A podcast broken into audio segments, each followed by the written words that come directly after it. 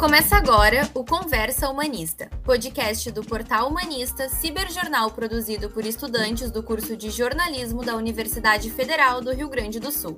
Eu sou a repórter Giovana Parisi e estou acompanhada da repórter Caroline Costa. Oi, Carol, tudo bem? Oi, Giovana, tudo certo. Em 21 de setembro de 2020, Carlos Bulhões foi nomeado reitor da Universidade Federal do Rio Grande do Sul. A chapa composta por ele e Patrícia Prank como vice-reitora foi escolhida pelo presidente Jair Bolsonaro, mesmo tendo ficado em terceiro lugar na eleição realizada pela comunidade universitária. O reitor tomou posse em meio à pandemia de Covid-19, panorama que impôs e ainda impõe muitos desafios à comunidade acadêmica. A falta de comunicação e o atraso da reitoria em relação ao calendário acadêmico e ao retorno das atividades presenciais são assuntos do podcast de hoje. Para falar sobre o tema, o Converso Humanista bateu um papo com a presidente da comissão especial para acompanhar a proposição de destituição de reitor e vice-reitora do Conselho da URGS, Tamires Filgueira, e o professor e diretor do curso de veterinária da URGS, Vladimir Pinheiro do Nascimento.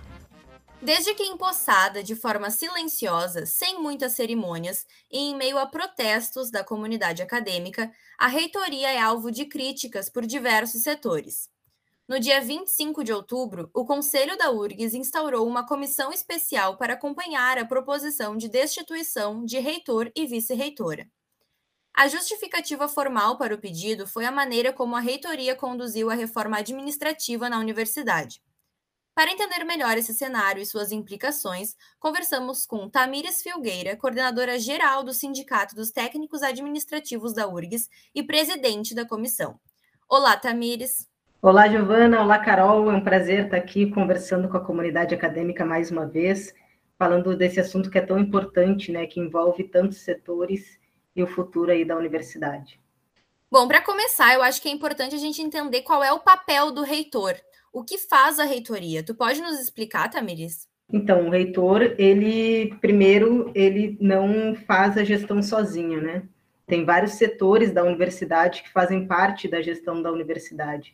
E o reitor ele tem um papel de estar tá, uh, executando e propondo as, as coisas que acontecem na universidade, mas muitas delas não pode ser de ad referendo, como as mudanças, por exemplo, na estrutura da universidade. Isso está é, é estatutário, essas mudanças, né? Então não pode ocorrer de uma forma unilateral, que foi a forma que ele está aplicando aí as suas políticas para a universidade. Nós falamos na introdução do episódio que o reitor da URGS foi nomeado pelo Bolsonaro, mesmo tendo sido o terceiro colocado da eleição realizada pela comunidade acadêmica. Você pode explicar como isso aconteceu? A nomeação do Bulhões, ela tem respaldo aí numa lei federal, né, antiga, desde o tempo aí do FHC, mas uh, essa, essa lei, apesar de existir, né, a gente acha que não é uma lei que, que é democrática, né, porque a, a universidade faz uma consulta à sua comunidade e a comunidade opta, né, por qual, uh, qual chapa, qual gestão, qual proposta seria mais agradável para a sua comunidade. E aqui na URGS a gente tem um problema, porque essa lei também ela diz que tem o peso 70, 15, 15, ou seja, 70% os professores têm peso nessa decisão, 15% os estudantes e 15% os técnicos. Então, a última eleição da URGS representou, uh, representou três caminhos, né? Que uh, fez com que hoje a gente tivesse três reitores. Então, teve o reitor que foi eleito, que foi o Opperman, que foi eleito uh, com base nessa lei, né, de 70, 15, 15, teve a, a, mais votada, a chapa mais votada, que inclusive eu apoiei, a chapa da professora Carla e da professora Cláudia, que foi a mais votada entre os setores aí da, da universidade, né? Foi o que a comunidade universitária gostaria, né, que tivesse sido nomeada. E tem a chapa do Bulhões, que foi a última colocada, porém ele estava na lista tríplice, que o uh, Bolsonaro, enquanto presidente, ele tem uh, a, o, a prerrogativa de escolher. E a gente está vendo que na prática já se confirma o que a gente pensava, né? Que não foi à toa que o Bulhões foi indicado. Então é uh, quem paga a banda escolhe a música. E agora o Bulhões está pagando para o Bolsonaro, né? E para os seus aliados o que o que foi o custo dessa dessa dessa indicação. Então própria o próprio método de que o Bulhões vem aplicando a, as políticas aí na, na, universidade é um método muito parecido com o Bolsonaro, né? Sem consultar ninguém, sem ter diálogo nenhum. Então, é, é um pouco aí do que uh, a gente está vivendo hoje na universidade, que é uma universidade que não está tendo uma, uma construção coletiva com a sua comunidade. E como a comunidade acadêmica recebeu essa escolha? com muita desconfiança, né, em primeiro lugar, porque o, não seguiu o rito né, da escolha eh, que vinha sendo, eh, sendo natural, né? Então, com certeza foi uma surpresa, né? É uma surpresa desagradável, diga-se de passagem. E a comunidade já ficou em alerta, né? em estado de alerta, porque viu o que, que o, o Bolsonaro era capaz e sabia que isso poderia se refletir muito na universidade. A gente não tinha a dimensão que o impacto seria tão grande, né? Que hoje a universidade, infelizmente, está parada. A universidade ela não está uh, sendo a URGS como a gente conhece, né? Uma URGS que é linha de frente nos debates contra os cortes de verba da educação, que sempre se posiciona em relação ao que vem acontecendo né, a nível nacional aí das políticas. Então, a, a a, a, tem setores da URGS que estão se movimentando muito, um deles é o Conselho Universitário, que está muito bem nesse sentido, né? Uh, várias unidades estão muito bem, mas a gente vê que não tem uma, uma cara da gestão na, na URGS e que faz com que muita coisa esteja paralisada dentro da universidade. Bom, indo então para esse lado das críticas, uh, o reitor ele assumiu e implementou uma série de mudanças internas na universidade, que é a reforma administrativa, inclusive justificativa para o pedido de deposição. Então, que reforma foi essa e quais são as principais críticas a ela? Então, a, a reforma administrativa, primeiro, tem, tem um, um artigo no estatuto da universidade que diz que toda mudança estrutural da universidade ela tem que passar pelo conselho universitário. Então, quando foi feitas essas mudanças, primeiro a gente estranhou muito, né? Porque não são quaisquer mudanças, né? São mudanças que impactam né, no, no, funcionamento da universidade, muda muita estrutura da universidade, em essência. Então, ele teve várias propostas, como acabar com algumas pró-reitorias ou alguns setores, como a Relinter, né, anexar em, em, outra, em, em, outros setores da universidade, a própria CAF mudou o status da CAF, que é Coordenadoria de Ações Afirmativas, né, uh, movimentou servidores, sem nem ao menos uh, dialogar com esses servidores antes, né, de falar, olha, está acabando, vamos temos outra proposta para o teu setor, não teve esse diálogo, então muitos colegas souberam que não estavam mais trabalhando naquele setor através do diário oficial, quando foram exonerados daquele cargo de, de chefia, né? Então, muito ruim a forma como foi feita essa reestruturação. E sem falar que foi criada também uma pró-reitoria, né, que é a PROIR, a Pró-Reitoria de Inovação, onde também não teve nenhum debate com a comunidade acadêmica do quais seriam as funções dessa pró-reitoria. Então, independente da, do mérito né, de, dessa reestruturação, a gente quer que as coisas sejam feitas da forma correta. Então, o certo seria ele ter apresentado essa proposta de reestruturação ao Conselho Universitário antes de ter feito essa reestruturação.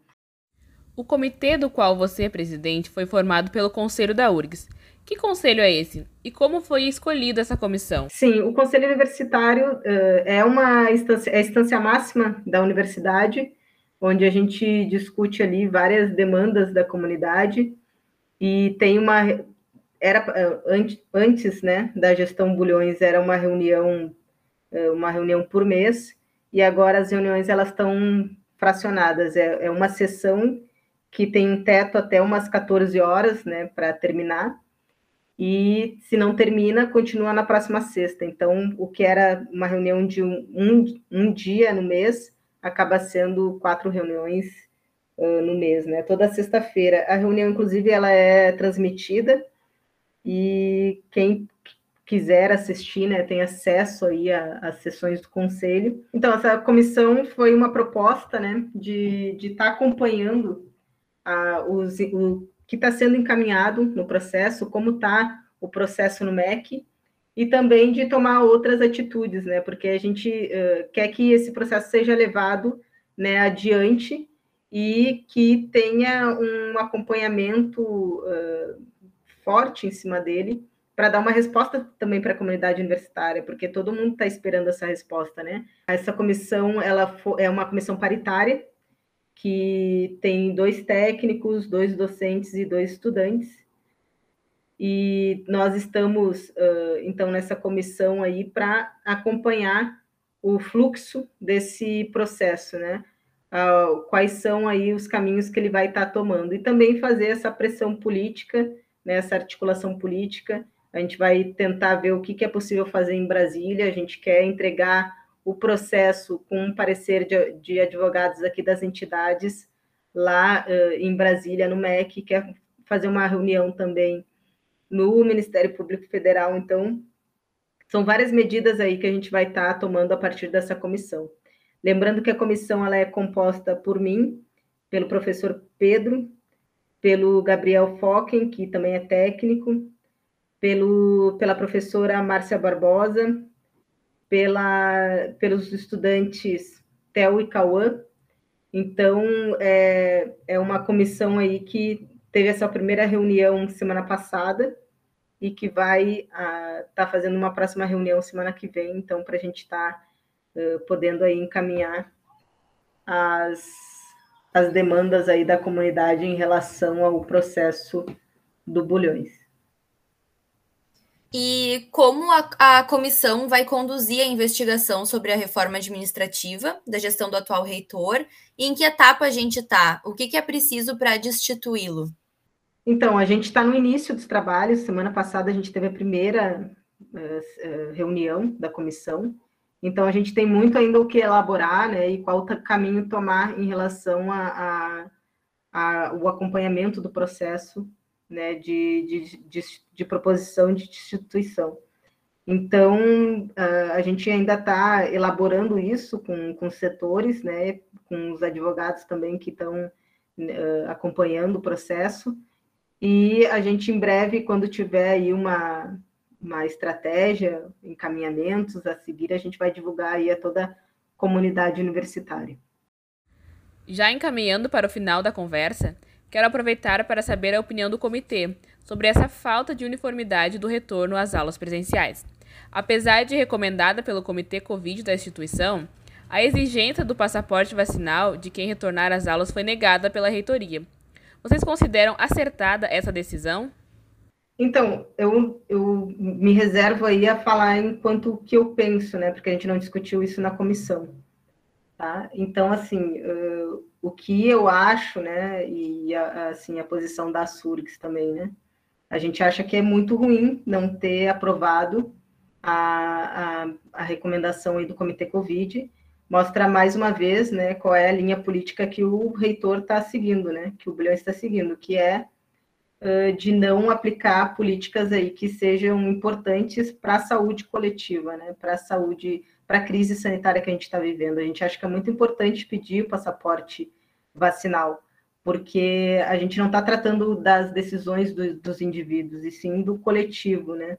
Então, a gente, enquanto técnicos também, a gente acha importante essa medida, inclusive a gente fez uma reuniões de unidades uh, que terminou semana passada para construir um documento de quais as condições de retorno, e uma delas é o passaporte vacinal. Né? Então, a, quando a gente pede passaporte vacinal, é, não, é, não significa só proteger o indivíduo, mas também de dizer que a gente defende a ciência, né?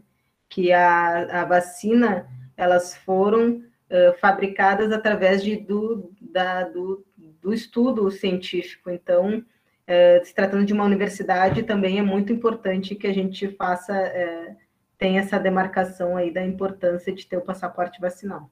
As diretrizes para o retorno restrito das atividades presenciais consideram que cada unidade tem autonomia para colocar em prática um plano de retorno. Como funciona essa autonomia? As unidades terão, uh, então, autonomia para estipular a obrigatoriedade do passaporte vacinal, por exemplo? Não sei se vocês chegaram a discutir isso uh, no conselho, o que, que vocês sabem sobre isso?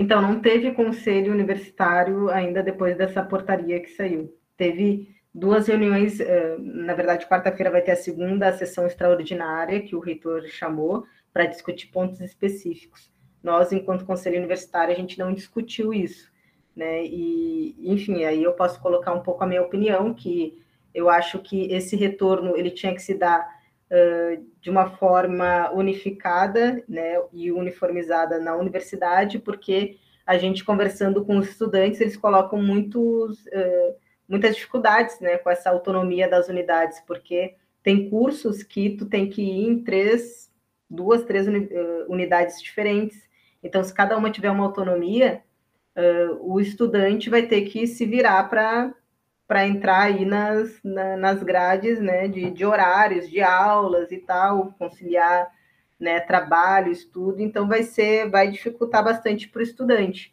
Né? E também uh, a gente acha que tem como a universidade fazer diretrizes mais gerais, e obviamente uh, cada unidade vai trazer a sua especificidade. Isso é um pouco da proposta que nós, enquanto Surques, estamos uh, conversando com a nossa categoria. Olha, a própria a, a, universidade é um mundo muito diverso, né? Então, tu tem desde estudantes, colegas que trabalham retirando alga lá no litoral, até a estação experimental que trata de animais e tal, e tem os laboratórios, as bibliotecas, que tem uma dinâmica muito específica. Então, é preciso ter as diretrizes gerais e cada unidade trazer a terra aí para uh, discutir a sua especificidade, né? Então, ter autonomia geral, assim, é, é muito vago para nós. Então, teria que discutir, sim, no conselho como se, se aplica isso, né? E o que, qual seria o melhor o caminho a se seguir para esse retorno. Tamires, muito obrigada pela tua participação no podcast e por ajudar a esclarecer algumas dúvidas em relação a esse assunto.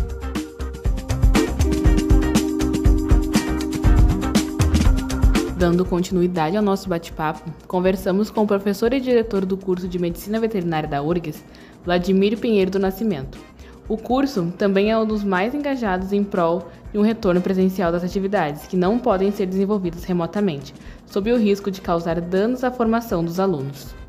O curso de medicina veterinária esteve à frente do movimento que pediu a volta às aulas presenciais em diversos momentos. Como foi esse processo? A demanda surgiu dos alunos, dos professores? Bem, em julho deste ano, eh, o Conselho da Unidade, a partir de proposta da direção, aprovou a criação de um grupo de trabalho que se ocupa, desde então, das condições para o retorno restrito às atividades. Né? Esse grupo de trabalho tem a participação da direção, das chefias de departamento, das coordenações de comissões de graduação, pós-graduação, pesquisa e extensão, eh, de representantes da COSAT-VET, eh, do nosso Hospital de Clínicas Veterinárias e do diretório acadêmico aqui da faculdade.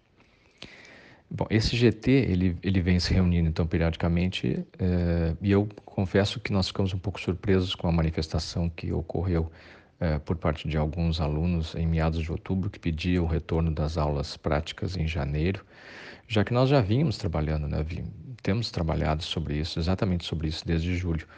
E, e dessa forma assim, a gente pode afirmar, sem sombra de dúvidas, que, que, a, que toda a comunidade está inteiramente empenhada e, e anseia por esse retorno. Né? Tanto que nós já vamos iniciar algumas atividades piloto em novembro, nas disciplinas de medicina cães e gatos e medicina de equídeos, que vão reiniciar suas aulas práticas restritas, então, para os alunos com conceito INI e também para os que estão em vias de iniciar estágio. Você considera que o posicionamento da URGS, com essas novas diretrizes para o retorno restrito das atividades presenciais, divulgadas no dia 26 de outubro, é adequado? no meu entendimento, elas são adequadas para o que elas se propõem, né? ou seja, elas serem uma, uma base sobre a qual a gente construirá uh, os nossos planos de retorno restrito. Estamos construindo. Né? É claro que é, termos essas diretrizes é fundamental, até porque a URGS é muito diversa, né, muito complexa, e temos situações muito peculiares e díspares entre as unidades e até mesmo dentro de, de uma mesma unidade. Né? Algumas unidades que têm muitos cursos, é, ela vai ter algumas uh, situações peculiares para cada curso. Então é importante que a gente tenha espaço para realizar adaptações locais que melhor ajustem então as nossas realidades, eh, sem no entanto comprometer as condições gerais de proteção e cuidado estabelecidas pelo próprio Comitê Covid. Né? Eu gostaria de destacar também que uma das recomendações, a exigência de passaporte vacinal, no meu entendimento, seria muito importante de ser adotada pela URGS. Uh, especialmente porque ela vem ao encontro das recomendações dos nossos colegas epidemiologistas, infectologistas da própria URGS, que vem defendendo essa exigência em outros fóruns. Né? Então, creio que nesse seria lógico nesse caso que nós não adotássemos uh, na URGS aquela máxima né, da casa de ferreiro espeto de pau, né, neste caso. Então, que nós adotássemos uh, as recomendações que uh, os nossos próprios colegas têm feito. Considerando o documento, quais serão as principais medidas para um retorno das aulas presenciais restritivas na Faculdade de Medicina Veterinária?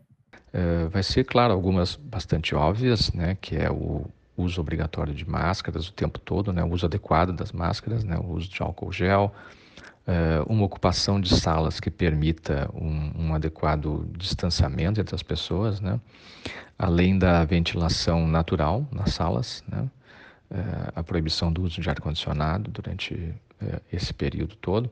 E, e, claro que algumas situações eh, vão necessitar adaptações, como é o caso, por exemplo, das aulas de cirurgia, né? Mas cada uma das disciplinas ela ela está considerando, né? Está colaborando com com a estabelecimento dessas condições, com proposições, né? Proposições para cada uma destas realidades particulares, mas tendo sempre em mente a segurança e a proteção dos nossos alunos, dos nossos técnicos, dos nossos docentes e dos terceirizados. Né? A vida é nosso bem maior, nosso maior patrimônio. Né? Então, é, essa, nessa nossa maior preocupação sempre foi e deverá continuar sendo né, as pessoas que aqui vivem né, e que é, e a sua saúde acima de tudo, né? que isso é, é inegociável. É, a faculdade já desde o mês passado tem feito, fez né, uma, um questionário, encaminhou um questionário para todos os segmentos, né? tanto docentes como técnicos e também para os discentes, é, perguntando quais eram as condições de, de, saúde de cada um, né? condições também de vida, né? Essa pessoa eh, estava em Porto Alegre, se tinha se, se deslocado para alguma outra cidade, enfim, eh, quais eram as condições em termos de vacinação, eh, se tinham feito, se tinham tido a Covid em algum momento né, da pandemia, se conviviam com pessoas de mais idade, se eram responsáveis por crianças, por algumas, por pessoas também mais velhas, para que nós tivéssemos uma noção da nossa comunidade de como ela estava e como uh, seriam as condições de retorno. Então, esse questionário está sendo muito, muito útil para que nós tenhamos aí a noção de o, como, o que se passa na nossa comunidade. Né? Como é a comunicação com a reitoria? Como as unidades estão sendo orientadas para nós tivemos é, a visita do reitor, de alguns pró-reitores, né, do superintendente de infraestrutura e do chefe de gabinete uh, na Faculdade Veterinária em 29 de setembro, né, onde nessa ocasião nós apresentamos as principais e, e mostramos né, as principais demandas e gargalos uh, para possibilitar o retorno seguro, como conserto de janelas, de telhados, entre outras coisas. Dito isso, eu entendo que seria importante nós termos algumas definições relativamente às, às condições de retorno das atividades administrativas, já que essas elas não diferem tanto e, e, entre as unidades, né? E seria interessante, seria bom que nós uh, tivéssemos parâmetros gerais, homogêneos, né, em toda a URGS para esse tipo de atividade, como por exemplo a questão do retorno escalonado, se seria por turno ou por dia, né? Se a mesma pessoa viria num turno e outra viria no outro, ou uma pessoa viria num dia e, e uh, ou se, se, um grupo viria numa semana e um outro grupo na outra, enquanto esse grupo não estivesse presente, ele trabalharia remotamente como tem sido feito até agora. Enfim, essas definições seriam bastante úteis e importantes. Nós temos tido muitas discussões dentro do grupo de diretores, né, um espaço de debate, de apoio mútuo muito importante é, que foi criado. E é, eu creio que essas discussões certamente ganhariam uh, amplitude, ganhariam consequência em institucionalidade se pudesse, nós pudéssemos uh, periodicamente e mais frequentemente avançar nessas questões em reuniões conjuntas com órgãos da administração central e com o próprio reitor. Pois o que nós temos observado é, é, que as dúvidas e dificuldades de uns muitas vezes são de todos, né? Ou no mínimo de muitos. É, então essas reuniões podem é, e, e, certamente irão contribuir enormemente para avançar na, na, resolução desses problemas comuns, é, em especial esses problemas que foram é, criados em função desse processo da pandemia que pegou a todos de, de surpresa, né? E que nós temos desde então desde o início tendo tido que uh, lidar com situações inéditas né, e que certamente exigiam soluções novas né, para situações que nós, como, como humanidade, há muito tempo não tínhamos passado por esse tipo de situação e talvez nunca tenhamos passado por situação de tal magnitude. Nós agradecemos a participação do professor no podcast e também por esclarecer um pouco mais sobre esse assunto tão caro à URGS e à educação do país em geral. Esse foi mais um episódio do Conversa Humanista. Eu sou Giovana e eu estive acompanhada da repórter Caroline Costa. O Conversa Humanista vai ao ar quinzenalmente e está disponível nas plataformas digitais SoundCloud e Spotify.